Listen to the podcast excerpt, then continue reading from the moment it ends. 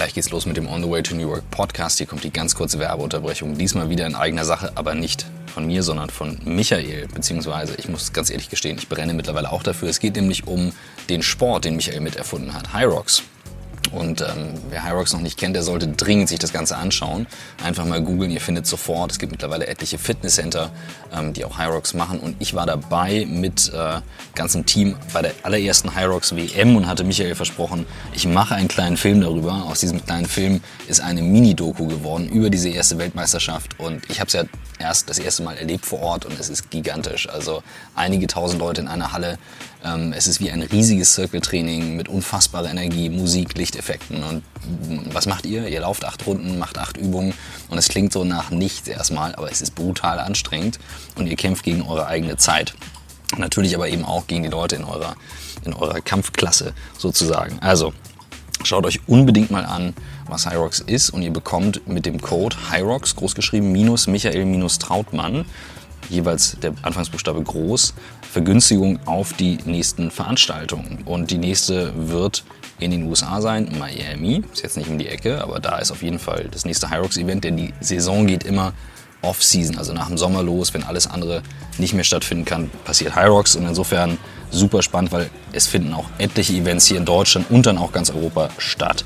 So, this being said, dieser Film, den wir da gedreht haben, damit man sich ein ganzes Bild von machen kann, der wird am 11. Juni seine Premiere haben. 11. Juni, da zeigen wir ihn das erste Mal und wir veröffentlichen den dann auch abends bei mir auf YouTube unter youtube.com slash Christoph Magnussen, dort im Kanal. Und dann gibt es eine kleine Mini-Dokumentation über High Rocks. Sehr coole Nummer, schaut euch an. Ganz geile Sache, ich bin auf jeden Fall begeistert. Also, High Rocks und jetzt viel Spaß mit der neuen Folge.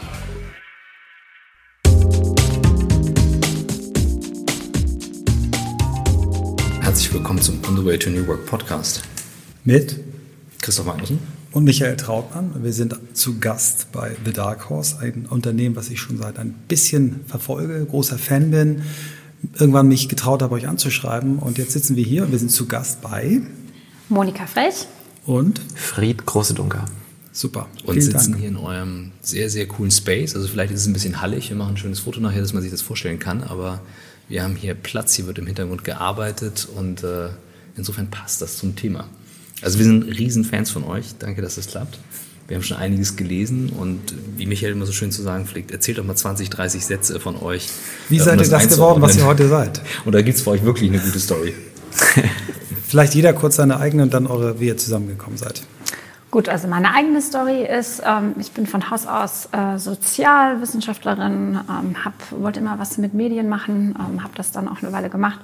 Ähm, das war mir dann aber schnell zu, ähm, wie es vielen so geht, ein bisschen zu flach. Ähm, ne? Also Produkte verkaufen, die ich vielleicht gar nicht so toll fand, fand ich selber irgendwann nicht mehr so super. Ähm, ich habe das auch nicht so super lange gemacht. Aber diese kreative Art zu arbeiten fand ich toll. Und dann habe ich durch Glück ähm, die HPE School of Design Thinking entdeckt, als ich am Ende meines Studiums war. Die gibt es heute immer noch, die steht in Potsdam. Und dort kannte, äh, kann und konnte man Design Thinking lernen. Ähm, das habe ich getan mit ungefähr 39 anderen im mehr oder weniger ersten Jahrgang, den es dort gab. Das war anno 2007, 2008. Ähm, und fast der Rest ist dann Dark Horse Geschichte. Cool. Genau, meine Geschichte beginnt in, muss ich immer dazu sagen, in Westfalen. Ähm, bin aber groß geworden in München, habe da auch studiert, habe BWL studiert mit Maschinenbau. Also habe so ein bisschen ja, so eine klassische, klassischen Pfad eingeschlagen und, und suchte nach einem Rettungsanker, um sozusagen nicht äh, diesem klassischen Pfad weitergehen zu müssen, der dann so in die großen Beratungen geführt hätte. Und habe dann tatsächlich den Rettungsanker in einer kleinen Zeitschrift gesehen, wo das HPI, also diese School of Design Thinking, letztendlich ähm, bei irgendeiner Messe aufgetreten ist. Und ich dachte mir, wow, Berlin will ich eh hin, zwei Fliegen, eine Klappe. Äh, bin auf diese Messe gefahren, war begeistert und so hat dann auch die D-School-Karriere äh, beziehungsweise das D-School-Kapitel äh, Lauf genommen. Vielleicht erzählt ihr noch kurz, D-School ist, glaube ich, Hasso Plattner, auch also die Roots in, in Stanford, ne? Genau, das Schwester Institut. Ähm, war damals, ich weiß gar nicht, wie es heute ist, damals so eine Art Zusatzstudium, ähm, wo man jetzt aber keine offizielle ähm, Beurkundung bekommen hat, kleines Zertifikat am Ende. Es geht eigentlich ganz viel um Learning by Doing. Ein Jahr lang, zwei Tage die Woche Vollzeit Design Thinking Projekte machen ähm, und daraus letztendlich ähm, praktisches Wissen und nicht so sehr theoretisches Wissen zu kriegen. Und das war für uns alle zu der Zeit am Ende unseres eigentlichen Studiums. Das heißt, viele von uns haben Masterarbeit geschrieben, waren gerade fertig und haben das sozusagen noch oben drauf. Begleitend, also nicht jetzt Begleitend, erst fertig genau. studiert, dann das, sondern parallel. Genau, wow. also in meinem Fall zwei Tage D-School, drei Tage Diplomarbeit schreiben. Ähm, ich glaube, bei vielen war es ähnlich. Und dann hatte man am Ende sozusagen die Qual der Wahl eines fertigen Abschlusses. Wir waren damals 25 Disziplinen, also in jeder Disziplin hatte man dann quasi seinen, seinen Abschluss zu machen. Und gleichzeitig hatte man so eine Art neuen Weg eingeschlagen mit der D-School. Und da ging quasi auch die Story los, weil wir dann ein Jahr ähm, in quasi so einer sehr positiven Druckbetankung eine ganz andere Art zu arbeiten und zusammen zu ähm, Dinge zu kreieren ähm, kennengelernt hatten und uns selber auch erarbeitet hatten. Und dann standen wir halt nach diesem Jahr so als Absolventen da, ähm, dann halt so dasteht, so was machen wir jetzt mit unserem Leben.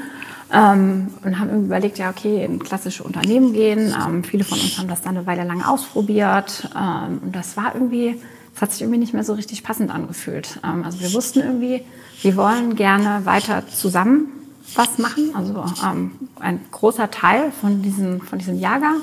Und wir wussten auch, wir wollen gerne auf diese Art und Weise ähm, Sinnvolles in die Welt bringen, mal so ganz allgemein mhm. gesprochen. Ähm, und wie gesagt, dann haben wir versucht, das in ein Unternehmen zu tragen und das hat aber nicht so richtig geklappt, so alleine irgendwie. Und die anderen, äh, mit denen wir da zusammengearbeitet haben, die überhaupt nicht, was Design Thinking, irgendwie sowas ESO-mäßiges damals vor Born zehn. Jahren und was soll das? Und wir wollten das ja auch gar nicht alleine machen. Ähm, kurzum, wir haben uns einfach immer noch äh, weiter getroffen, ähm, erstmal immer abends in unseren WG-Küchen und so weiter. Erstmal einen Verein gegründet. Das heißt, also ihr habt nicht sofort angefangen, sondern ihr habt erstmal was ja auch der normale Weg ist, jeder seinen Weg gesucht. Genau. Und dann haben wir eben gemerkt, dass mit dieser ähm, Art und Weise zu denken und zu arbeiten, dass die damals, vor zehn Jahren eben ungefähr in den Unternehmen, ähm, dass wir da eben keine offenen Türen eingerannt sind, sondern gegen Wände gerannt sind. Ähm, dann haben wir uns immer, wir hatten uns ja eh schon zusammengerottet.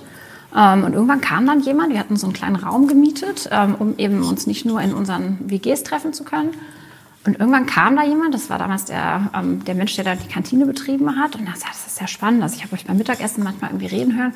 Könntet ihr das auch für mich machen? Ähm, ja, vielleicht. Und das war dann unser erster Auftrag. Da haben wir für, ich glaube, 200 Euro Kantinengutscheine damals gekriegt, ähm, weil wir ihm so ein bisschen sein, ähm, sein Konzept, ähm, also das Business Model, ähm, das sieht man jetzt nicht, aber ich habe gerade Anführungszeichen gemacht, äh, seiner Kantine sozusagen überarbeitet haben. Ähm, und dann hatten wir viel Glück ähm, und haben dann relativ schnell große, gute Aufträge bekommen und konnten uns dann als Firma gründen. Das war jetzt kein großer Masterplan, sondern Hat sich das ergeben. ist so ein bisschen zu uns gekommen. Aber das, was dann gekommen ist, ist ja, glaube ich, weltweit einmalig. Also ich habe noch nie gehört, dass, wie viel war das? 30? 30 ja. Leute? Hoffentlich noch. Ja. 30 Leute, die dann entschieden haben, wir gründen jetzt als 30 gleichberechtigte Unternehmer ein Unternehmen. Und sind noch alle an Bord? Ja, jein. Ähm, also Ihr habt ja so, so On-Off, ne? Man kann ja, sich, ja, genau. Aber ich sag mal, diese Kommune oder wie immer man das nennt, oder dieses, dieses Konstrukt besteht und ihr habt euch gegenseitig freigegeben, jeder kann sich so viel einbringen, wie er will. Vielleicht erklärst du mal euer, euer Operating System. Genau, also dazu gibt es sozusagen eine Metapher, wir nennen es immer die Klosterpilger-Metapher. So ähm, da muss ich jetzt äh, wahrscheinlich dreimal ausholen. Also die Idee, mit der wir damals gestartet sind, war, ähm, wenn wir eine Innovationsberatung werden wollen ähm, und nur noch dieses Innovationszeug machen, sind wir dann am Ende dieselben Fachidioten wie jeder, der sozusagen nur die eine Sache macht, im positiven Sinne Fachidioten. Aber für uns war, wenn wir in dem Bereich Innovation tätig sein wollen, müssen wir eigentlich rechts und links immer gucken. Ähm, und deswegen haben wir gedacht, okay, wir machen das jetzt so, wir machen, wir gründen Darkos, eine dieser Tabubrüche, die wir damals versucht haben. Wir gründen Darkos nicht Vollzeit, sondern in Teilzeit. Das heißt, jeder von uns hat zwei, drei Tage Darkos und zwei, drei Tage in unserer eigenen Disziplin Job, um sozusagen immer noch ein bisschen diese andere Perspektive am Laufen zu halten, um nicht eben oder um letztendlich die verschiedenen Perspektiven da auch immer noch beizubehalten. Ähm, rückblickend gesehen war das ein Fail. Äh, ich weiß gar nicht, ob es ein Fail war in Bezug auf zwei, drei Tage Dark Horse, aber definitiv ein Fail damals in Bezug auf ähm, einen Teilzeitjob in größeren Unternehmen. Das war damals und auch, ne? auch heute wahrscheinlich zum großen Teil noch unmöglich. Und ähm, daraus ist letztendlich dann eine Weiterentwicklung entstanden, nämlich der, die Klostermetapher. Dahinter steckt ähm, im Kern eigentlich, dass wir gesagt haben, wir suchen nach einer Organisationsform, die ein Gemeinschaftsgefühl in den Kern des Wirtschaftens stellt. Und da haben wir natürlich die klassischen BWL-Bücher gewälzt und nichts gefunden, haben so ein bisschen rumgeguckt, nichts gefunden. Mafia hättet ihr auch noch gucken können. Auch genau. Gemeinschaftsgefühl. genau. Ah, aber da, da ist der Absprungmodus ja. schwierig. Genau. ich glaube, genau. haben wir tatsächlich angeguckt. Ja.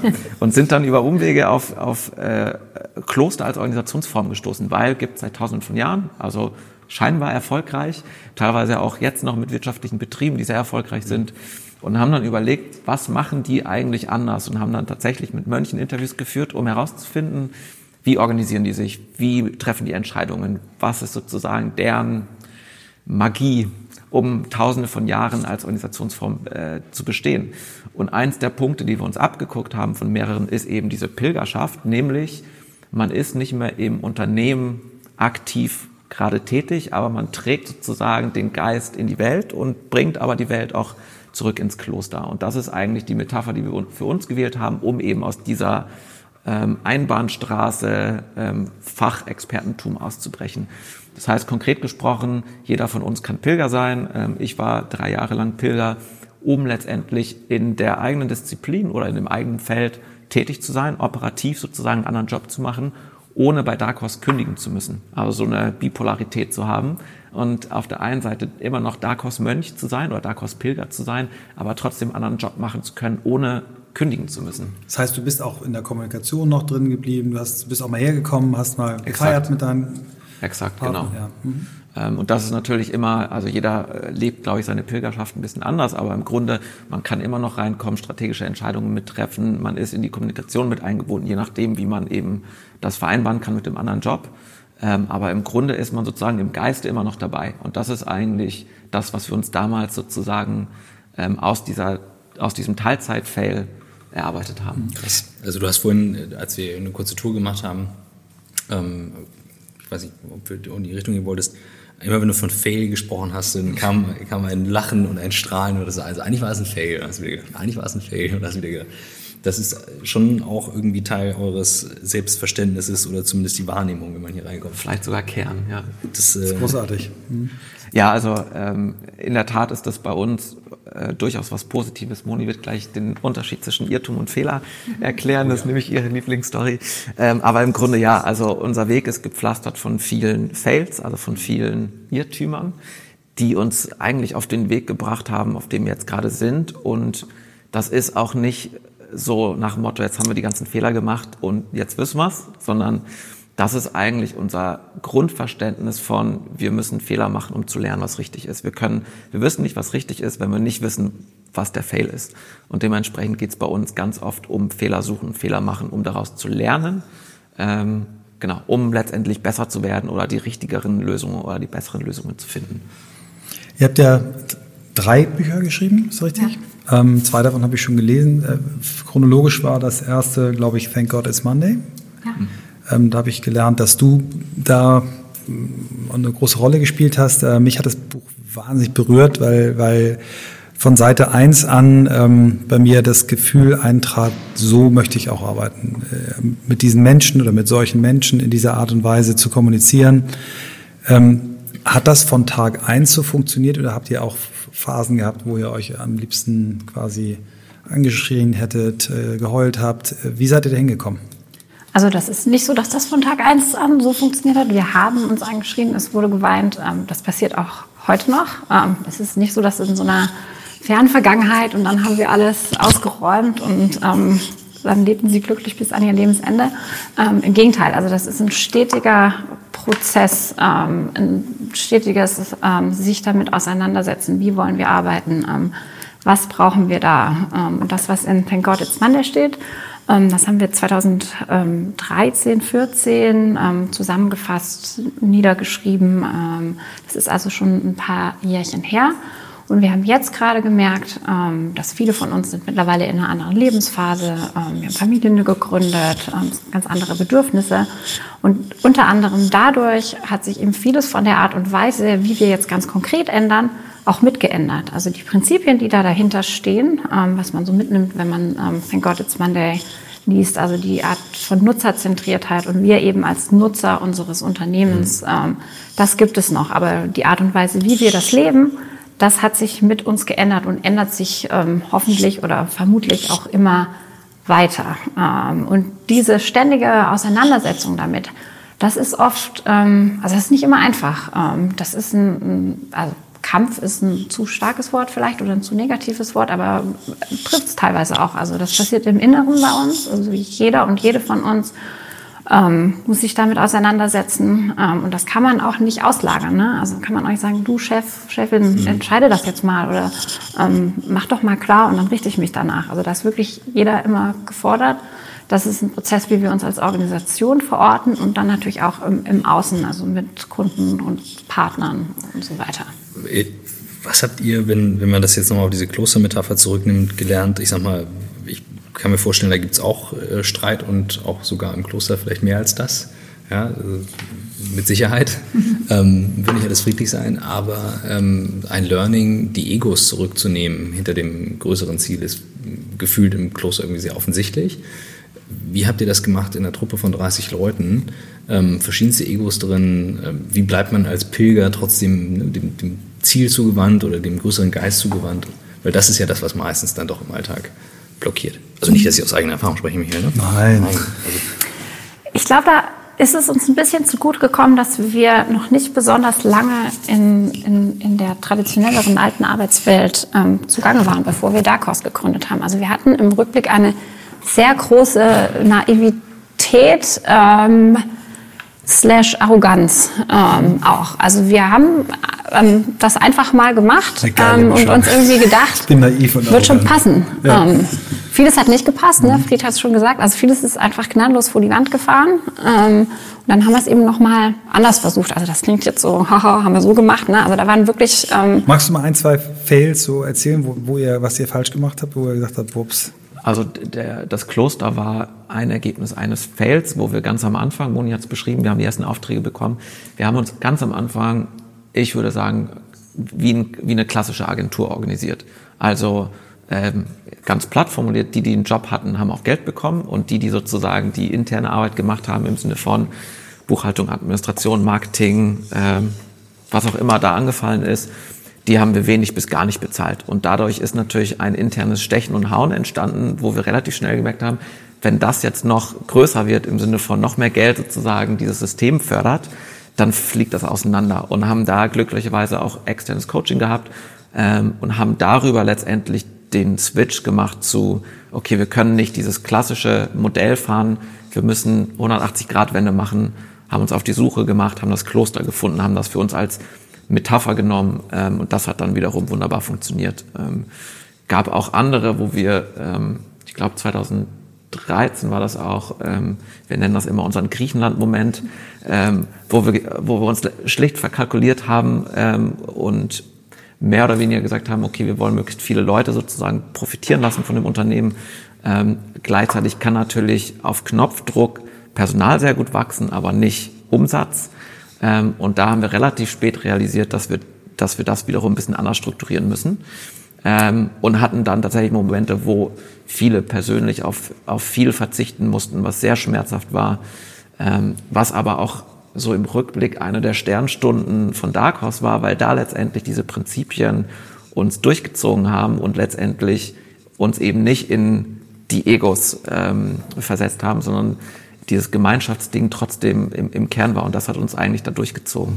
Wenn, wenn jetzt mal, ich hatte ja jetzt auch gefragt, ne, also ich, wir beide sind eine lockere Organisationsform, ja, wir haben nichts darüber liegen, uns verbindet eine Idee. Und es gibt Leute, die behaupten, wir sind wie ein altes Ehepaar. Zum Beispiel diese Frauen. Wir sind ein sehr junges, noch ein sehr junges, unerfahrenes Ehepaar. Ja, wir navigieren uns also durch. Wenn du jetzt sagst, ich habe was für euch aus dem Kloster, ähm, da, da, kann man, da kann man mit loslegen. Ja. Was, was sollten wir früh in diese Organisation, die noch aus zwei besteht, äh, einpflanzen? Also es wird jetzt sehr abstrakt, um sozusagen den Überschlag von Kloster zu Ehepaar hinzukriegen. Ich, bleibe auch bei Kloster. Ich stell dir vor, wir sind ein Zwei-Mann-Kloster. Wenn, genau. wenn einer krank wird, ist schwierig. Also das, was wir quasi aus so einer ähm, Außenperspektive aufs Kloster festgestellt haben, was faszinierend ist, aus, ist jetzt meine persönliche Wahrnehmung, ist diese sehr starke Trennung von Ich-Zeit und Wir-Zeit. Ne? Also das ganze Kloster ist voll auf, auf wir fokussiert. Da steckt dann auch der Glaube drin und dieses größere Ganze. Aber es gibt auch ganz explizite Zeiten von ich, also diese Gebetsstunden, die typischerweise alleine sind. Gebet mag jetzt sozusagen äh, nicht mehr unserer Zeit entsprechen, aber da steckt eine, eine klare Trennung drin von ich und wir. Und das ist, glaube ich, gerade in ähm, New Work-Organisationen ein, ein interessanter bis Kernkonflikt, den man austragen muss. Mhm. Ähm, und das ist so ein bisschen, würde ich sagen, dass die Kernerkenntnis der letzten Jahre, das wird immer ein Konflikt bleiben und es gibt keine objektive Lösung einer, das ist die Grenze und entweder privat oder ähm, Unternehmen, sondern es ist ein ständiges Ausverhandeln. Und das ist unglaublich anstrengend, aber ich würde sagen, das ist der Grund, warum diese 30 Leute immer noch mit uns in irgendeiner Form verbandelt sind. Weil am Ende wenn wir uns ändern und im Kern ist das, glaube ich, letztendlich das, was für uns New Work ausmacht, dieses ständige Aushandeln von individuellen Bedürfnissen und was ist individuell. Also unsere Lieblingsbeispiel ist, wenn ich einen Barista-Meister machen möchte, ähm, das werde ich wahrscheinlich nicht in den Dark Horse-Banden machen. Das ist mein, mein persönliches Ding. Ähm, aber was ist denn, wenn ich ähm, einen Barista-Kurs anbiete, um die Dark Horse-Gäste irgendwie glücklich zu machen? ähm, dann wird schon ein bisschen schwieriger. Ähm, und da sozusagen ständiges Aushandeln von ich und wir. Ne? Also wenn du jetzt, Michael, deinen eigenen Podcast noch machst, wie würdest du darauf reagieren? Zu welchem Thema ist es okay, zu welchem Thema ist es nicht okay? Und da gibt's nie, aus unserer Sicht, nie ein, eine ganz harte objektive Grenze. Es ist immer ein, finde ich gerade okay, und in einem Jahr finde ich es vielleicht nicht mehr okay.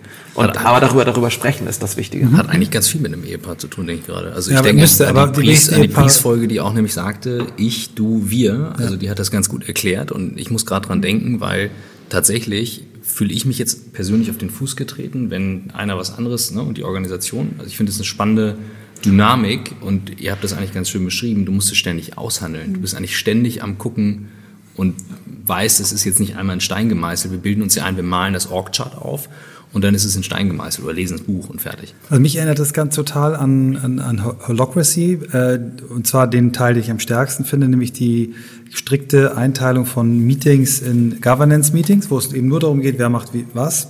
Ich trete auf die Füße, okay, wie wollen wir es machen, wie wollen wir es regeln. Strategie-Meetings, wo wollen wir hin, habt ihr vorhin im Vorgespräch erzählt, kommen wir auch gleich noch drauf und taktischen Themen, die ich auf Projekten oder so brauche. Habt ihr euch das angeguckt, Holocracy? Gibt es da Parallelen? Wir haben ähm, sehr früh angefangen mit Soziokratie, was ja... Das Original ist, genau. Ja, da gibt es auch wieder unterschiedliche Sichtweisen, aber... Du sehr historisch Systeme. das Original. Ja, genau. Mhm. Ähm, also tatsächlich, ich würde es sogar noch einen Schritt weiter bezeichnen, würde sagen, für uns ist es im Kern, geht es nicht um eine Gewinnmaximierung im kapitalistischen Sinne, sondern um eine Maximierung von, ähm, wir benutzen dann leider immer die englischen Begriffe Employer Set Employee Satisfaction. Aber es geht letztendlich darum, unsere eigenen Bedürfnisse als Organisation zu maximieren, mit dem hoffentlich positiven Nebeneffekt Geld zu verdienen. Ähm, unser ähm, flapsiger Slogan ist dann immer ähm, Money follows Happiness. Im Grunde geht es immer darum, ein ständiges Ausverhandeln von, was haben wir denn für Bedürfnisse, wie können wir das sozusagen als Gruppe, als Gemeinschaft, als Organisation gemeinsam fördern. Und es gibt aber auch immer Bedürfnisse, die individuell sind und individuell bleiben und nichts mit der Gemeinschaft zu tun haben. Weil man natürlich nicht bei 30 Leuten es allen 30 recht machen kann. Also jeder ist letztendlich gezwungen, bestimmte Bedürfnisse abseits von Dark Horse zu erfüllen. Das ist auch in Ordnung, sondern ist auch wichtig so, um eben nicht sozusagen alle, alles äh, heil bei Dark Horse zu suchen, sondern auch irgendwie immer noch sein seinen privaten Anteil zu haben. Und dieses Ausverhandeln, weil sich ja ne, im wahrsten Sinne des Wortes nutzerzentrierte Organisation, diese Nutzerbedürfnisse ändern sich mit Lebensphasen, mit, hatten wir jetzt die letzten Jahre ganz viel äh, neuen Elternschaften, die entstanden sind. Da verändert sich so viel, dass sich die Organisation an diesen Bedürfnissen anpassen sollte, aus unserer Sicht. Und sozusagen nicht, naja gut, da haben wir jetzt Mütter und Väter, die können irgendwie nicht mehr reisen, dann raus holen wir uns die jungen Wilden, die viel reisen wollen und da Spaß dran haben. Die machen sozusagen jetzt unser Auslandsgeschäft. Ähm, und das ist, das ist so eine Erkenntnis, die wir jetzt in den letzten Monaten und Jahren gewonnen haben. Das macht für uns im Kern eigentlich dieses New Work aus. Also eine aus unserer Sicht Abkehr des Maximierens von Geld, sondern ein Hinkehr zum Maximieren von Nutzerbedürfnissen. Und jeder Mitarbeiter ist Nutzer der Organisation. Was bestimmt dann im Umkehrschluss auch dazu führt, dass ihr mehr Geld verdient, als ihr Das ist unsere wird. Überzeugung, ja. Wir unterbrechen nicht über diese unhöflichen drei Männer. ähm, was uns da, glaube ich, in den letzten Jahren immer wieder begleitet hat ähm, und uns viel geholfen hat und aber auch immer wieder eine große Herausforderung ist, ist der Unterschied zwischen Gleichheit und Gleichwertigkeit. Also das hat uns viel geholfen. Ähm, du hattest vorher nach, dem, ne, nach den Egos gefragt und wie, wie wir das irgendwie eingegrenzt haben. Dadurch, dass wir aus ganz unterschiedlichen Heimatdisziplinen kommen und trotzdem gemeinsam etwas auf die Beine stellen wollten, ähm, war das von Anfang an so, weil wir uns eben nicht sagen konnten, ähm, du, du machst das hier aber nicht richtig hier in BWL zum Beispiel oder ähm, so wie du das als Ingenieur angehst oder als Designer, ähm, mach doch mal so, so wäre es doch besser. War nicht möglich. Also wir mussten uns da von Anfang an aufeinander verlassen einerseits, andererseits uns selbst aber auch ähm, immer ein Stück weit zurückwagen, dann wieder vor, vorwagen, ähm, uns einbringen mit dem, was wir einbringen konnten von unserer Disziplin. Also so ein ständiges Abwägen davon. Also ähm, was ist zu viel, was ist aber auch zu wenig. Ähm, und gleichzeitig ist das aber auch eine unserer ähm, großen Herausforderungen, das eben nicht zu verwechseln ähm, und dann dieses ständige Austarieren zwischen ähm, Fairness auf der einen Seite, Freiheit ähm, auf der anderen Seite. Und zwar persönlicher Freiheit, aber auch diese unternehmerischen Freiheit, etwas auf die Beine zu stellen. Auch den Rahmen zu haben, ähm, dass das schiefgehen darf und vielleicht sogar oft muss, ähm, bis man dann wirklich etwas entwickelt, was tragfähig ist. Ähm, also das ist so ein ständiges Spannungsfeld, in dem wir uns da bewegen. Und, ähm, wir glauben, dass wir da auch nicht die Einzigen sind. Ähm, also dass so im Zuge der ne, oft gehört Digitalisierung etc. pp. viele Unternehmen eigentlich da vor der Herausforderung stehen, gar nicht mal so ganz genau zu wissen, wo es denn überhaupt hingeht und was so auf sie zukommt. Ähm, diese, diese große Unsicherheit die herrscht. Ähm, da haben wir halt irgendwann gesagt, ja, okay, das ist so. Ähm, und wir können jetzt entweder irgendwie einen Plan niederschreiben und irgendwie so tun, als hätten wir die Antwort, oder wir sagen halt einfach, wir wissen es nicht und wir müssen uns ständig weiter damit auseinandersetzen und versuchen, für den Moment und für die nächste Phase eine Antwort auf diese Fragen zu finden, im Wissen, dass die dann auch wieder irgendwann, wenn sich das wieder alles ändert, und es ändert sich eben ständig, wieder obsolet ist. Ähm, und das ist eigentlich das, das Operating-Modell. Ihr habt vorhin im, im, Vorgespräch so äh, eine tolle, so im Nebensatz eine tolle Geschichte erzählt, ähm, wie ihr im Prinzip ähm, Strategiediskussionen angeregt habt. Mhm. Vielleicht mögt ihr das nochmal erzählen. Ich finde das sehr, sehr vorbildlich, sehr kreativ und, und spannend. Ja. Ähm, also, ähm, wir spulen zurück, 2017. Ähm, wir haben für Dark Horse, ähm, machen eigentlich jedes Jahr so ein, wir nennen das immer Klassenfahrt. Im New Work Deutsch heißt das Retreat ähm, wo wir letztendlich uns zurücknehmen für zwei, drei Tage und sagen, okay, wie wollen wir uns für nächstes Jahr aufstellen? So ein bisschen das Governance-Meeting in groß. Ähm, da hatten wir den Fokus, wie wollen wir uns strategisch neu ausrichten. Und ähm, der grundsätzliche Ansatz, den wir bei Strategie haben, ist, wir glauben nicht an die weisen Herren und Damen, die sozusagen das aushandeln und dann als das ist unser Plan 2020 oder 2025, sondern wir glauben daran, dass ähm, dass wir sozusagen Strategie empfinden als ein Nachjustieren basierend auf schwachen Signalen. Ähm, also diese Weak Signals und die wiederum kommen bei allen unter oder allen Mitarbeitern im Unternehmen an. Dementsprechend müssen alle Mitarbeiter in diesen Strategieprozess eingebunden werden. Sag das nochmal. Ihr empfindet Strategie als?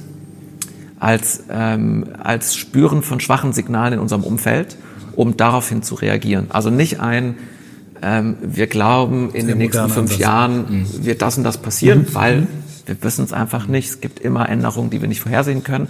Also wenn wir es nicht vorhersehen können, können wir eigentlich nur schnell reagieren. Ja. Aber reagieren nicht nur im reaktiven Sinne. Ähm, also etwas kommt auf uns zu und dann gehen wir nach rechts oder mhm. links oder bleiben stehen, ähm, sondern reagieren schon im Sinne von auch mitunter hoffentlich äh, vorweggehen ähm, und, und mitgestalten. mitgestalten. Ja.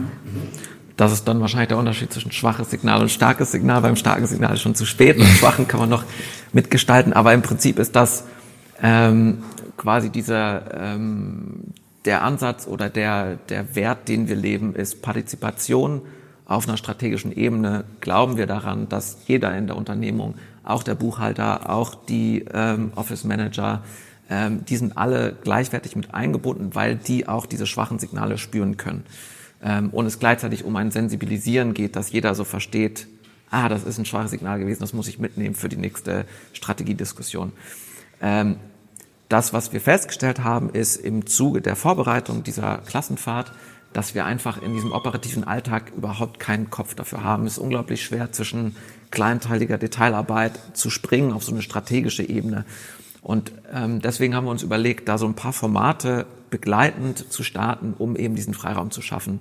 Ein Format ist äh, der Roadkill, äh, und zwar ist das eine eintägige Fahrt ähm, funktioniert folgendermaßen. Ähm, wir haben alle Mitarbeiter in einen Lostopf geworfen. Es wurden immer Pärchen gelost. Ähm, und diese Pärchen hatten die Aufgabe, einen Tag lang wegzufahren, also außerhalb von Berlin, an einen Ort, wo sie noch nie waren, also beide noch nie waren. Das darf maximal 300 Euro kosten. Am Ende des Tages muss ein Video gemacht werden über die strategischen Insights, äh, Gesprächsnotizen, die man gemacht hat, was man irgendwie diskutiert hat. Das wurde dann wieder zentral gesammelt ähm, und wurde dann auch physisch zentral gesammelt, damit es in diesem digitalen Nirvana nicht untergeht.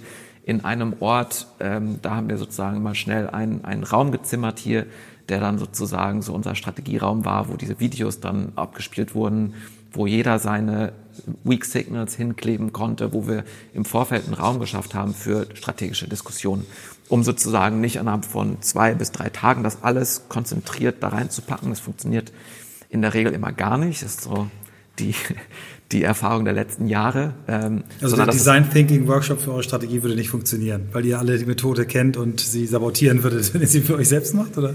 Ja, also für uns ein Workshop immer ein Abstimmen ja, ja. von unterschiedlichen Sichtweisen, aber ein Erarbeiten von Sichtweisen, das kann im Vorfeld schon mhm. stattfinden. Und wenn das so ein bisschen eine Gärzeit hat, um dann in einem Workshop zu enden, ist das viel produktiver als einen Workshop zu starten, um dann eine Gärzeit zu haben, die dann im Nichts endet. Ja.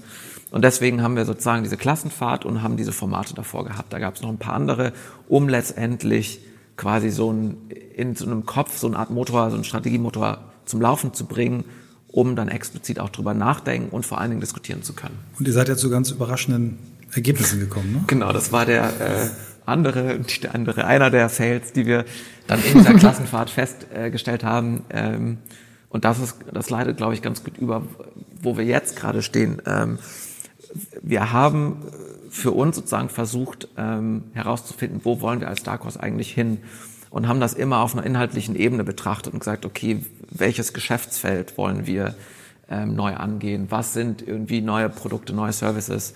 Und haben dann relativ schnell entdeckt für uns, das gibt's nicht. Wir haben nicht diesen inhaltlichen Fokus als Dark Horse. Den, den hätten wir zwar gerne, aber wenn wir den inhaltlichen Fokus schneiden würden, gäbe es immer drei, vier Dark Horses, die jeweils was anderes machen wollen. Gleichzeitig hatten wir ein starkes Gefühl, dass wir trotzdem das als Dark Horse gemeinsam machen können. Ähm, und die Diskussion ist jetzt bei uns bekannt als die Streusalzdiskussion. Ähm, nämlich könnten wir bei Dark Horse auch Streusalz machen? Im Sinne von, sind unsere Produkte austauschbar? Ähm, und wenn ja, wie müsste das Streusalz aussehen, damit es ein Dark Horse Streusalz wird? Und das war relativ schnell klar, dass wir bestimmte Werte, bestimmte Ansätze, bestimmte, also das Wie ähm, war für uns sehr, sehr kongruent, aber in welchen Feldern wir das dann einsetzen, total egal, kann auch Streusalz sein.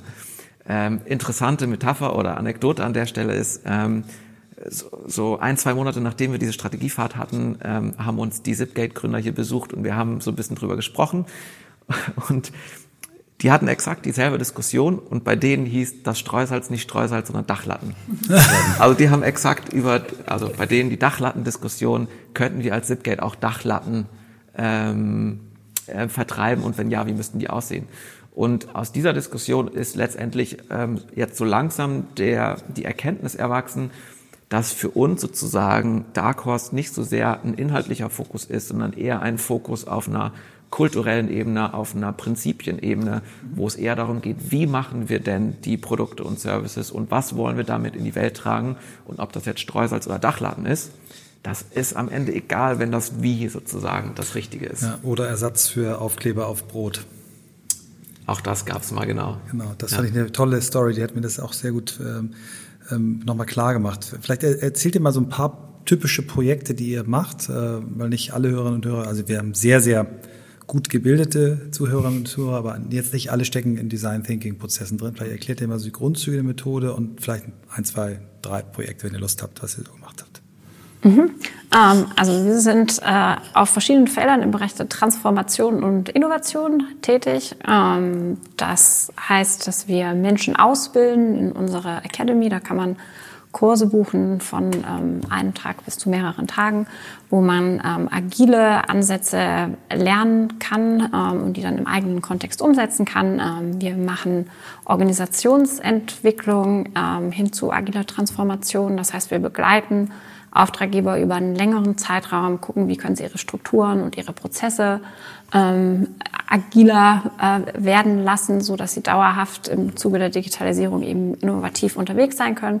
Und wir entwickeln mit unseren Kunden zusammen neue Businessmodelle im Sinn von, in Form von neuen Produkten, ähm, neuen Services. Ähm, und wir machen Räume, ähm, Spaces, Arbeitsräume, ähm, in denen man eben innovativ arbeiten kann. Das sind so ein bisschen unsere drei Bereiche und da nutzen wir verschiedene Ansätze, verschiedene ähm, Methoden, die ähm, für uns, ähm, wir sagen Design Thinking, wir meinen das oft in einem viel größeren Kontext, als ähm, dass viele Menschen ähm, da draußen meinen, wie wir im Laufe der Zeit gemerkt haben. Für uns ist das ein, eine Haltung, ein Mindset, eine Art zu denken und zu handeln. Ähm, und dazu gehört ein bestimmter Werkzeugkoffer, eine bestimmte Herangehensweise an Probleme. Die ist nutzerzentriert, die ist iterativ, die ist partizipativ.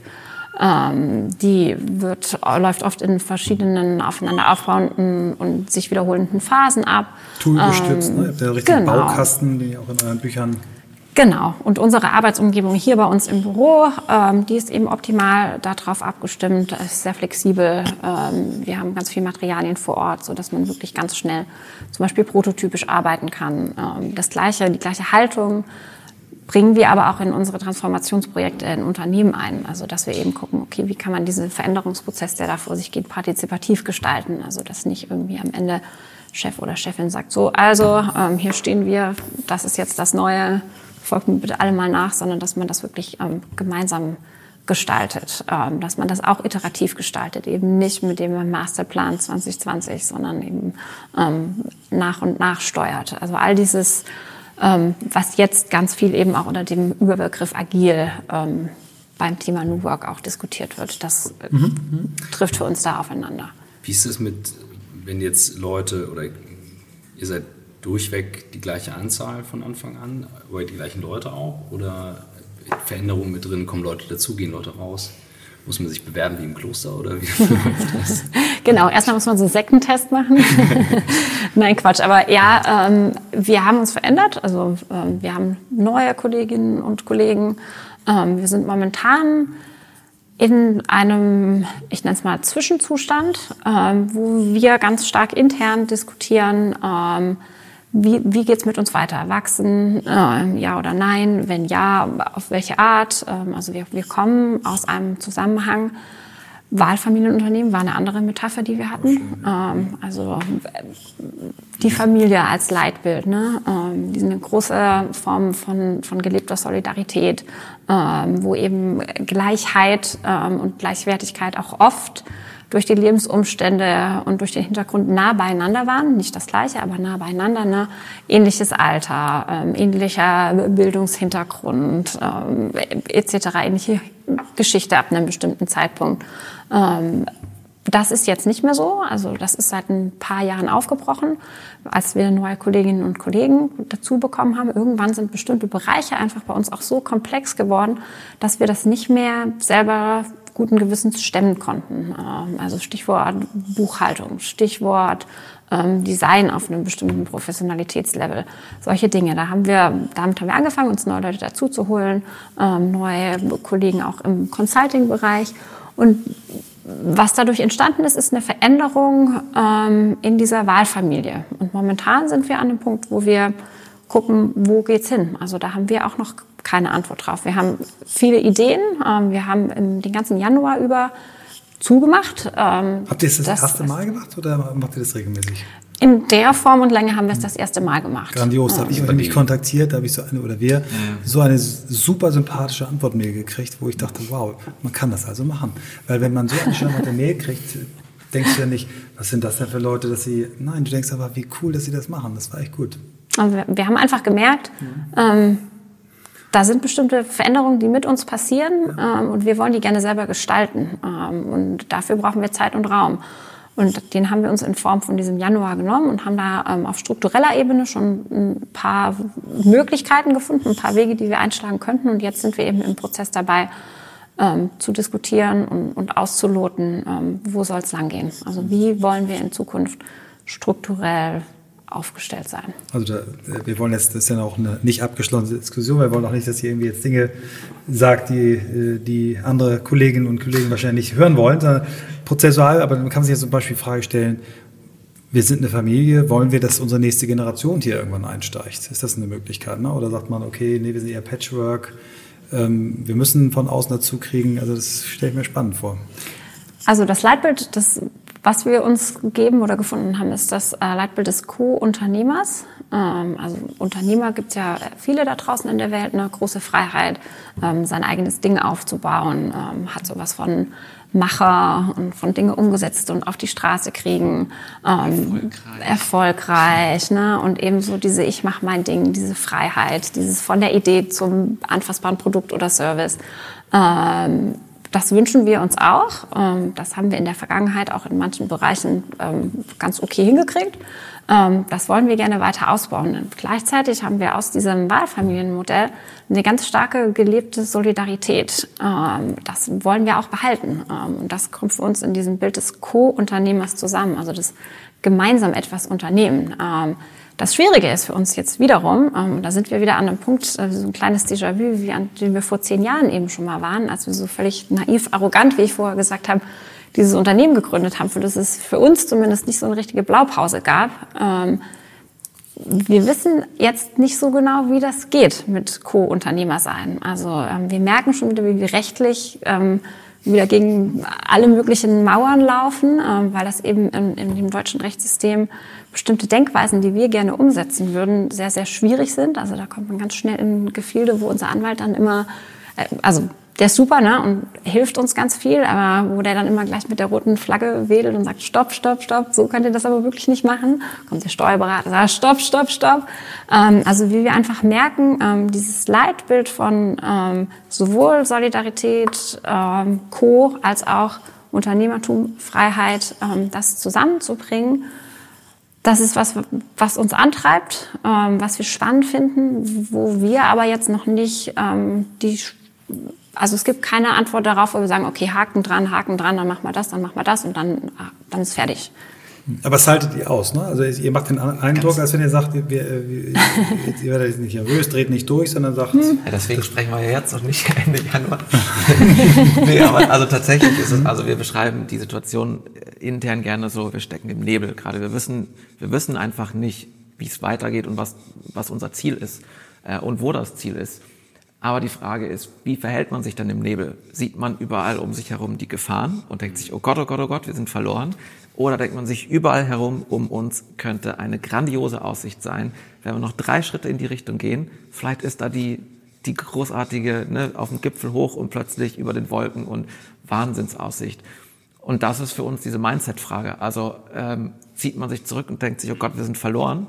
Oder denkt man sich, geil, das ist quasi Überall könnte ein Gipfel auf uns lauern. Wir müssen einfach nur in eine Richtung gehen. Und das ist aber das, ähm, ja, da wo es, glaube ich, ein bisschen Mut braucht und wo das auch viel mit Abstimmung zu tun hat. Natürlich kann man sich im Nebel verlieren. Und gerade in Zeiten des Nebels brauchen wir viel Kommunikation rund um dieses Co. Aber ein Nebel ist auch ein, ein, eine weiße Wand voller Möglichkeiten. Und das aber so zu sehen, im positiven Sinne, wir können, wir können eigentlich jetzt in jede Richtung gehen und irgendwo wird der Nebel schon aufbrechen und mal gucken, was da, also diese Vorfreude, das ist eigentlich das, was, was wir versuchen. Das natürlich jetzt sehr heroisch gesprochen und natürlich haben wir das nie zu 100 Prozent immer so gesehen und man schwankt natürlich auch, aber das ist unser Selbstverständnis von, im Nebel agieren. Zusammenbleiben auf eine gewisse Art, ähm, nicht Leute verlieren auf dem Weg. Die Schritte auch vorsichtig, konzentriert machen, nicht leichtsinnig sein, weil es könnte ja auch ein Abgrund kommen im Exakt. Nebel. Ne? Mhm. Zwei Schritte in die eine Richtung, drei Schritte in die andere Richtung. Aber vor dem Hintergrund, da, da gibt's was zu erreichen und nicht vor dem Hintergrund, da lauern überall die Gefahren. Und das ist so dieses positive, gestalterische Mindset, was wir versuchen für uns selbst sozusagen zu nutzen was dann auch der Schritt war zu sagen, okay, wir machen jetzt einen Monat den Laden zu. Und wir nehmen keine Projekte an. Und die Projekte, die wir im Januar haben, die verschieben wir so gut es geht und gucken einfach mal, wie geht's uns im Nebel und lass uns mal ein paar Wege überlegen, wo wir aus dem Nebel rauskommen.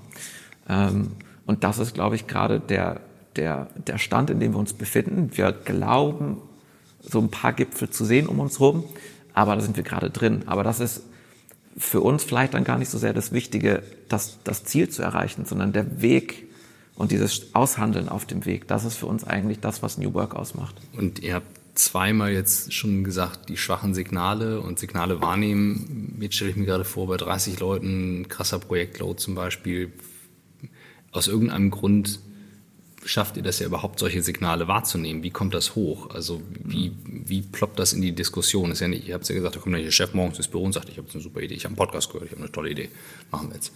Sondern irgendwie muss das ja ganz langsam sich bemerkbar machen und dann wird es rein kommuniziert und ich glaube, zu einem gewissen Grad ist das ein, ein Schulen von, von Sichtweise. Also kennt man, glaube ich, wenn man, keine Ahnung, irgendein Auto kaufen will und plötzlich fährt dieses Auto die ganze Zeit um einen rum, weil man einfach sozusagen ständig dieses Auto sucht.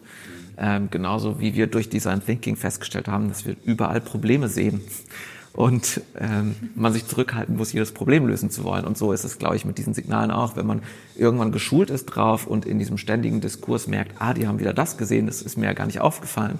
Also so eine, so eine Sherlock Holmes-Attitüde zu haben, sozusagen diese schwachen Signale ganz explizit zu sehen und dann reinzutragen und dann als Kollektiv aber wiederum zu sagen, welche Signale nutzen wir, um Aktion zu starten und welche Signale sitzen wir erstmal aus. Das ist dann wiederum das, was gemeinschaftlich in einem Diskurs passiert.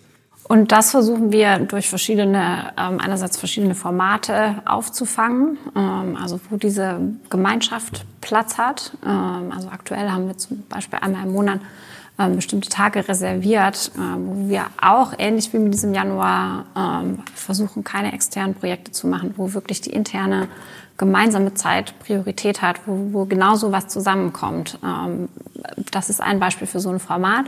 Gleichzeitig ähm, versuchen wir das über eine Wertschätzung ähm, von nicht augenscheinlich effizient verbrachter Arbeitszeit abzufangen. Ähm, also an der Kaffeemaschine stehen und sich zu unterhalten. Ähm, das ist bei uns völlig okay, das ist gewollt. Ne? Wir haben euch vorher ein bisschen unser Büro gezeigt und der soziale Raum, das ist der größte Raum, den wir haben. Da steht eine lange Tafel. Ähm, wir haben regelmäßig gemeinsames Mittagessen, ähm, das für uns gekocht wird oder das wir uns bringen lassen, ähm, sodass wir wirklich gemeinsam essen und uns dabei unterhalten, dass man auch weiß, äh, was ist bei Fried gerade aktuell. Wenn mir dann irgendwie was unterkommt, dann kann ich ihn darauf ansprechen.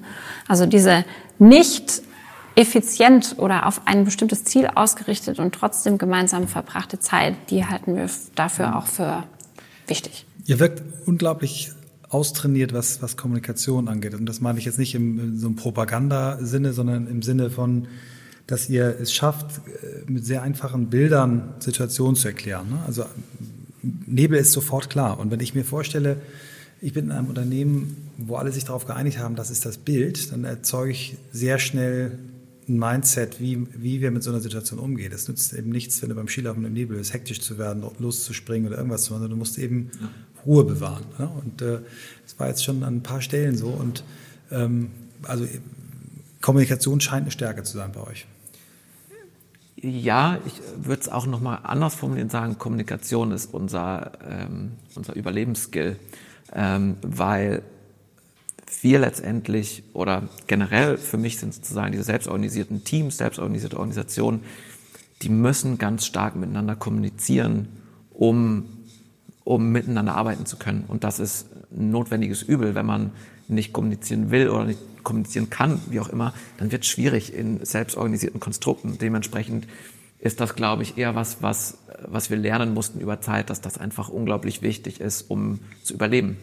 Ähm, und das ist so ein bisschen gekoppelt mit der Zeit, in der wir uns befinden, beziehungsweise die wir wahrnehmen als Digitalisierung, Klimawandel, ähm, Geschwindigkeit nimmt immer zu. Ähm, man kann nicht mehr, nicht mehr so stark vorausplanen. Ne? Also dieses berühmte, da sind wir wieder bei einem Bild, Tanker- und Speedboat-Thema. Also wir haben die großen Tanker, die über weite Meere kommen, super effizient.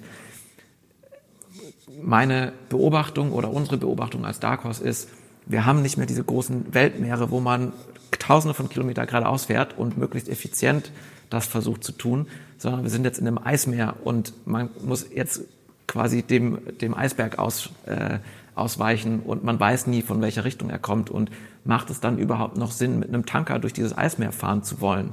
Der Tanker ist super für einmal den Atlantik überqueren. Ähm, da ist so ein Schnellboot, ähm, ich, äh, mein Lieblingsbeispiel Richard Branson, der ja sozusagen den Weltrekord geschafft hat, indem er mit so einem Schnellboot über den Ozean geschippert ist, dabei einmal fast umgekommen ist und ähm, also die Biografie, äh, wer sie kennt, ähm, also das, was er geschildert hat, diese zwei Tage auf diesem Boot, muss Horror gewesen sein. Also mit so einem Schnellboot über den Ozean zu schiffen, das geht, das geht wirklich an die Substanz, glaube ich. Aber wenn ich in einem Eismeer bin, wo ich ständig links und rechts ausweichen muss und nicht weiß, wo kommt's her, ist vielleicht das Schnellboot das richtige Mittel der Wahl. Und ich glaube, das ist so ein bisschen das, ähm, was ich empfinde als ähm, äußere Komplexität, die einfach ansteigt. Da können wir wenig gegen tun. Aber im gleichen Gegenzug muss innere Komplexität steigen, um da reagieren zu können. Und innere Komplexität geht wiederum aus meiner Sicht nur mit Kommunikation. Also wir sind nicht mehr der eine Tanker, sondern wir bauen den Tanker um in einen Schwarm von Schnellbooten. Die müssen aber zusammenbleiben und die müssen, genau, die müssen miteinander kommunizieren, ähm, damit man weiß, wo ist jetzt der schnellste, beste Weg. Und hier ist vielleicht eine Sackgasse und da hat sich aber gerade eine neue ein neuer Eisblock bewegt und plötzlich ist der Weg frei für die nächsten zehn Meter. Ähm, dementsprechend ist Kommunikation für mich tatsächlich dieses ja, Überlebensinstrument in Zeiten, wo man einfach nicht mehr mit dem Tanker fahren kann. Da war klar, der eine Kapitän, der kann nach unten kommunizieren, super effizient, bei einem Schwarm geht das nicht mehr. Wenn da der Kapitän ist, bis sozusagen der Kapitän gesagt hat, okay, in die Richtung fahren wir, ist der Eisblock schon wieder weg und der nächste ist da und dann geht's gar nicht mehr. Und das ist, glaube ich, dieses dezentrale Kommunizieren ist unglaublich wichtig aus unserer Perspektive in Zeiten der Digitalisierung und Zeiten von äh, gibt es genug Themen, die das nochmal äh, befördern. Vielleicht kommen wir nochmal zu eurem Office zurück. Du hast angefangen zu beschreiben, dass quasi die Küche, der Sozialraum, die großen Tische, wo sich alle treffen können, gemeinsam auch Kundenmittagessen stattfindet und so weiter, dass das ein wichtiger Raum ist ähm, und dass ihr eigentlich ja überhaupt keine klassische Bürostruktur mehr habt. Ne? Selbst der Buchhalter, der glaube ich noch der Einzige ist, der einen festen Platz hat, jetzt sagt, auch ich sitze eigentlich auch lieber mal woanders. Erklär mal, wie ihr das so in Zonen aufgeteilt oder in Mindsets aufgeteilt habt. Was, was braucht, braucht ihr für Mindsets, um arbeiten zu können? Also ähm, das ist so ein bisschen das, was ähm, wir in diesem neuesten Buch auch niedergeschrieben haben, was man sich auch runterladen kann. Ähm, Im Grunde sind es für uns mehrere Modi, in denen man arbeitet und wir haben jedem Raum einen Modus zugeordnet. Und die Idee ist, anstatt dass ein Raum reagiert auf die unterschiedlichen Bedürfnisse, die ich habe, kann ich mit meinen zwei Beinen deutlich schneller reagieren, als dass ein Raum in so einem Gogo Gadgetto-Style sich irgendwie ständig umbaut.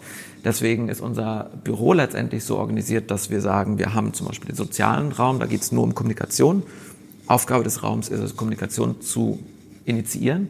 Dann gibt es als Gegensatz die Bibliothek, da ist Kommunikation verboten. Da äh, hat man sozusagen vollen Fokus auf, ich muss bestimmte Dinge hochkonzentriert erledigen. Dann gibt es so Zwischenmodi ähm, mit einem Teamarbeitsraum, wo ein Team sozusagen miteinander kommuniziert oder ein Einzelarbeitsplatz, wo es aber trotzdem erlaubt ist, miteinander zu sprechen. Und je nachdem, was ich gerade als Mitarbeiter hier brauche, wechsle ich den Ort, anstatt dass der Raum sich auf meine Bedürfnisse hin anpasst. Und dementsprechend gibt es bei uns nicht den einen Platz, wo ich immer hingehe, sondern je nachdem, welche Aufgabe ich gerade mache, suche ich mir den besten Ort aus. Und dafür braucht es natürlich eine gewisse Reflexion drüber, wie arbeiten wir denn? Und daraufhin braucht es unterschiedliche Gewichtungen der Räume. Also wenn Kommunikation unglaublich wichtig ist, wie bei uns, ist der soziale Raum total groß. In einem Tanker wäre so ein sozialer Raum möglichst klein. Ähm, bei uns ist äh, dieser Stillarbeitsbereich einigermaßen groß. Ähm, diese Teamarbeitsflächen sind deutlich größer, weil das sozusagen unser Modus ist. Heißt aber nicht, dass das der Modus ist, sondern das muss jedes Unternehmen, jede Organisation für sich rausfinden und selber gewichten. Wie, also ihr helft ja auch Kunden, das rauszufinden, aber was wäre jetzt so ein, so ein typischer Fall, wenn ihr sagt, okay, wir gucken uns ich denke jetzt gerade, es gibt so ein paar Großkonzerne, die mieten sich gerade in allen Coworking Spaces ein und sagen, das ist jetzt äh, die Flucht raus aus dem, aus dem Büro, aber nutzen trotzdem die Flächen halt nicht, die da sind. So, oder also, nicht intelligent. Oder nicht, ja, also doch, es ist häufig auch so, ne, da sind Flächen da, aber die sind sehr verwaist. Also wenn es jetzt wirklich um verschiedene Modi geht. Ich sehe jetzt hier so eine Mini-Bühne, ähm, hier ist ein großer Tisch. Ähm, wie bringt ihr Leute dazu, wenn ihr es für Kunden macht, überhaupt in diesem Modi zu gehen? Dass ihr das in der DNA habt, glaube ich sofort. Also auch wieder der Ansatz Partizipation. Ähm, wir kommen dann nicht mit nur mit einem Innenarchitekt, mhm. zumindest nicht am Anfang, ähm, sondern fragen die Leute erstmal, wie arbeitet ihr denn jetzt? Wie, womit verbringt ihr eure Zeit? Ähm, und was soll dabei rauskommen? was braucht ihr dafür? Was sind eure Bedürfnisse? und es gibt Unternehmen, da, die brauchen einfach Einzelbüros, ähm, weil die Mitarbeiter sehr, sehr konzentriert für lange Zeit, ähm, Wissenschaftler zum Beispiel, in manchen Bereichen, nicht überall, ne, aber die müssen sehr konzentriert an einer Sache arbeiten. Ähm, und die dann alle in ein Großraumbüro oder in einen Coworking Space zu stecken, wo ständig jemand rein und rauskommt, wo diese Kommunikation zentral ist und, und Kommunikation und, und Austausch im Mittelpunkt steht. Ähm, das bringt denen erstmal gar nichts. Ähm, aber die darüber abzuholen, erstmal zu gucken, okay, was braucht ihr und die Fläche dann erst anzupassen und dann auch möglichst modular zu gucken. Also nicht Tische, die am Boden festgeschraubt sind als Beispiel, sondern eben zu gucken, ähm, die kann man vielleicht verschieben, ähm, da kann man sich vielleicht in Nischen zurückziehen, so dass die Menschen zu dem Raum gehen können, wie Fried gerade gesagt hat, und nicht mhm. der Raum sich um die Menschen herum anpassen muss. Was macht ihr aber mit Menschen, die, ähm, wo man sagt, okay, es würde Sinn machen, jetzt den Raum zu wechseln, aber so der Arbeitsmodus ist so eingeimpft, hinter einem platten, schwarzen Bildschirm zu sitzen, sich zu verstecken und möglichst ungesehen zum Klo zu kommen und wieder zurück. Mhm. Äh, wir sind großer Freund des trojanischen Pferds. Ähm, also, dass ich sehe das bei anderen und irgendwie scheint das zu funktionieren. Mhm. Ähm, vielleicht macht das ja sogar auch Spaß. Wieso kommen die denn immer alle lachend aus diesem Raum raus? Ähm, oder wieso kriegen die viel geschafft? Und darüber versuchen, ähm, auch die Skeptiker zu kriegen. Und unsere Erfahrung damit ist eigentlich relativ gut. Also mit dieser Kombination aus früher Partizipation, also dass die Leute wirklich dort abgeholt werden, wo sie sind, dass sie auch gehört werden mit ihren Bedürfnissen. Ähm, natürlich dann auch in der Reaktion darauf. Das gilt für Räume, das gilt aber auch für andere Transformationsprozesse. Ähm, und dann mit dem trojanischen Pferd, also in Kleinzellen ähm, anfangen, Dinge vorzuleben, Dinge ausprobieren, Dinge anders zu machen, im vollen Bewusstsein, ähm, dass das nicht perfekt ist. Ähm, das ist für uns das der Beta-Beta-Modus. Also wirklich zu sagen, ja, ähm, man könnte das auch noch viel besser machen. Man könnte überall viel, viel konsequenter sein. Aber einfach mal ein bisschen anzufangen, ist immer noch besser, als gar nichts zu machen und vor lauter Überforderung und Angst irgendwie die Hände in die Luft zu werfen und im Kreis zu rennen. da glauben wir, dass es besser ist, wenn viele Leute viele kleine Schritte machen, das ist ja so eine Binsenweisheit, als wenn wenige einen sehr großen, sehr, sehr richtigen mhm. Schritt machen. Das ist aber auch doch eher so, nicht ihr müsst ab jetzt alle so und so arbeiten, sondern eher ihr könnt jetzt und wer hat Lust, das mal vorzuleben und auszuprobieren. Und dann ja. gucken die anderen. Hm? Das, also das geht, glaube ich, ganz stark mit dem Wert, den wir legen auf intrinsische Motivation. Ähm, nur wenn man das wirklich will, geht das, glaube ich, auch in eine DNA über. Wenn das aufoktroyiert wird, ähm, dann wird das vielleicht zwei Wochen gemacht pro forma, aber am Ende ändert sich nichts. Und deswegen machen wir solche, solche Projekte auch gerne einfach auf freiwilliger Basis. Und die, die Lust haben, mit denen anzufangen und so, wo man ihnen gesagt hat, es gibt dann diese, es gibt diese Effekte, dass das gesehen wird und dann vielleicht auch mal ausprobiert wird. Und Stück und Stück kann dann sowas wie ein Momentum entstehen im Unternehmen, anstatt das Momentum von oben aufzuoktroyieren, wo es am Ende dann vielleicht ein Rohrkrepierer wird. Mhm. Was es aber dafür braucht, ist auch ein ähm, gewisses Wohlwollen und eine gewisse Freiheit. Also wenn man in einer ähm, noch Pyramidenstruktur zum Beispiel operiert und da mit diesem Hacking-Ansatz, also mit diesem das System aufbohren, operieren will, ähm, braucht es zumindest unserer Erfahrung nach ähm, einen ganz kleinen Freiheitsgrad, ähm, um überhaupt erstmal anzufangen. Und den gibt es aber in den allermeisten Organisationen kann man das machen. Um beim Beispiel Raum zu bleiben, du hast es gesagt, es gibt fast immer ungenutzte Räume und sei es irgendwie eine Teeküche, ähm, die man aber zu einem ersten Kommunikationsraum umgestalten kann, ohne dass man gleich die komplette Organisation aufbohren muss. In Organisationen, wo das auch nicht möglich ist, da können wir zumindest auch nicht ähm, nichts bewirken, äh, weil Eulen nach Athen tragen, das, das können wir nicht, das wollen wir auch gar nicht. Also die, die Überzeugung, ähm, etwas anders machen zu wollen, ohne schon ganz genau zu wissen, was und wie, ähm, das ist schon wichtig ähm, für eine Veränderung.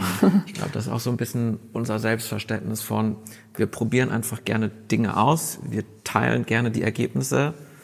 Größten Teil der Ergebnisse sind eben negativ, manche sind positiv, aber wir teilen gerne beides, um letztendlich anderen zu ermöglichen, ihre eigenen Erfahrungen zu machen und davon zu profitieren und dann ihren eigenen Weg zu finden. Also ich glaube, den Weg, den wir als Dark Horse gefunden haben, der ist mehr oder weniger einzigartig im Sinne von, der wird nicht für andere passen, aber dass ähm, andere Unternehmen, andere Organisationen ihren eigenen Weg finden, ähm, das ist eigentlich das, was wir hoch unterstützenswert finden. Und das war bislang immer so dieser New Work-Bereich, wo wir einfach viele Dinge ausprobiert haben in den letzten Jahren.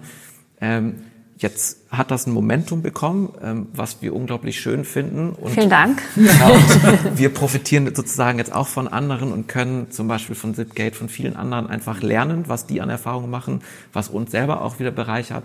Gleichzeitig merken wir, dass durch sozusagen dieses Momentum, was entstanden ist, ähm, wir wieder uns auf die Suche nach neuen Feldern begeben und sagen, okay, dieses Momentum ist jetzt in diesem New Work Bereich entstanden, aber es gibt ja gesellschaftliche Themen wie Klimawandel, wie Digitalisierung, wo es noch andere Pionierräume gibt, wo man durch Ausprobieren vielleicht nochmal viel mehr erreichen und lernen kann. Und das ist, glaube ich, so ein bisschen diese Nebelsituation. Wir kommen aus einem Bereich, wo sozusagen dieses Pioniersein uns unglaublich wichtig war. Ähm, und jetzt sind wir auf der Suche nach neuen Möglichkeiten, um wieder quasi Pionier sein zu können. Wobei beim Thema New Work noch richtig viel zu tun ist. Also ich, mein Eindruck von jetzt zwei Jahren, äh, bisschen mehr als zwei Jahre New Work Reise ist, äh, wie Herr Zuckerberg das immer sagt, die, die Reise ist zu einem Prozent abgeschlossen. Also ich glaube, da müsst ihr euch nicht zu früh verabschieden. Also sei das, das, ist, na, das ist nee, das ist auch kein, kein Entweder-Oder, ähm, aber durch, durch unser quasi Glück, ähm, dass wir früh vor Ort waren ähm, und da einfach so total naiv reingestolpert sind und uns bestimmte Dinge erarbeitet haben, haben wir für uns selbst als Organisation ähm, in bestimmten Bereichen ähm, können wir einfach ein bisschen ruhiger das passieren lassen. Das heißt überhaupt nicht, dass das jetzt für immer so bleibt, aber ähm, wir können das jetzt ähm, für uns so stehen lassen und andere Organisationen auch auf ihrem Weg begleiten und haben einfach gemerkt, dass wir selber irgendwie wieder Lust und Potenzial haben, die Fühler wieder da ähm, ein Stück weit auszustrecken. Also wir haben gerade Kolleginnen und Kollegen, die sich mit dem Thema Bildung beschäftigen und ähm, im Bereich Schule ähm, was starten wir. Haben ähm, Partner, die was zum Thema also ähm, Food, ähm, ähm wie heißt das, Zero Waste Food, also ähm, mhm die Nahrungskette ohne viel Plastik etc. machen. Ähm, also alles keine also für uns klassischen Themen, Themen aber ja, eben ja. Themen, von denen wir gerade denken, boah, das ist gesellschaftlich, das ist irgendwie wichtig. Ähm, Dafür sind wir keine Experten, noch nicht. Wir wollen das auch nicht unbedingt werden. Ähm, aber wir glauben Methode, halt, dass wir diesen ja. genau und dieser, diese, diesen Anstoß geben. Also dieses mutig einfach mal was machen, was man eigentlich gar nicht kann und vielleicht auch nie so gut können wird wie andere. Ähm, aber das auszuprobieren und von diesem New Work auch ein bisschen in Richtung neue Gesellschaft ähm, zu gehen. Also das ist das, wo bei uns gerade Augen anfangen zu leuchten. Ja, es ist eine Haltung, also da leuchten bei mir auch die Augen, weil immer wenn, wenn ähm, ich jetzt von meiner Reise erzähle, so, oh, ich merke jetzt so, ich würde auch gerne lieber mehr Filme machen und ein bisschen kreativer mhm. und dann sage ich mal, das passt auch gar nicht dazu. Dann muss ich das immer irgendwie in das Konzept rein erklären, mhm. anstatt zu sagen, ich überlege mir, von wem kommt dieses großartige Zitat, Hesse oder Brecht. Wer A sagt, muss nicht B sagen, er kann auch erkennen, dass A falsch war. das ist also, ja. das, also diese Haltung halte ich für unfassbar stark, weil sie natürlich eine Organisation, wenn sie denn wie ein Kloster nachher zusammenhält, sehr langfristig überlebbar macht einfach, ne? weil du dann sagst, okay, dann machen wir was und vor allem wir machen was, was uns ähm, bereichert, anstatt etwas nur, weil wir es erfolgreich können und, und Geld gibt, tun. Das finde ich, äh, find ich sehr, sehr gut. Ich bin, ich bin leider immer der böse genau. Timekeeper. Wir haben die Stunde schon gesprengt. Ich mache noch ein bisschen Werbung für euch. Also neben äh, dem wunderbaren Buch, was ich schon am Anfang erwähnt habe, uh, Thank God It's Monday, Habt ihr noch das Digital Innovation Playbook, war dies, diesen Frühjahr meine Urlaubslektüre. Fantastisch, ihr verschenkt quasi euer gesamtes Wissen äh, in, in diesem Thema in einem Buch, wo, wo ich mir selber beibringen kann. Großartig. Dann das Workspace. Nochmal für Workspace. Also wir fragen euch nicht nach euren Lieblingsbüchern, wir sagen jetzt einfach mal, das sind die drei Bücher, die wir diesmal empfehlen. Ähm, vielen Dank, dass ihr auch euch Zeit für das Gespräch genommen habt. Ähm, ich weiß jetzt, warum ich Fan von euch bin. Äh, mein Instinkt war richtig. Michael erwähnt euch dauernd, ne? das habt ihr schon mal mitgekriegt, oder? Mal so ab und zu. Also Spätestens jetzt. Ich sage einfach also mal vielen also Dank, dass ihr da seid. Genau, vielen Dank für die Einladung. Und hoffentlich sehen wir uns irgendwann wieder. Sehr, sehr, sehr gerne. Stimmt. Danke. Danke, danke euch.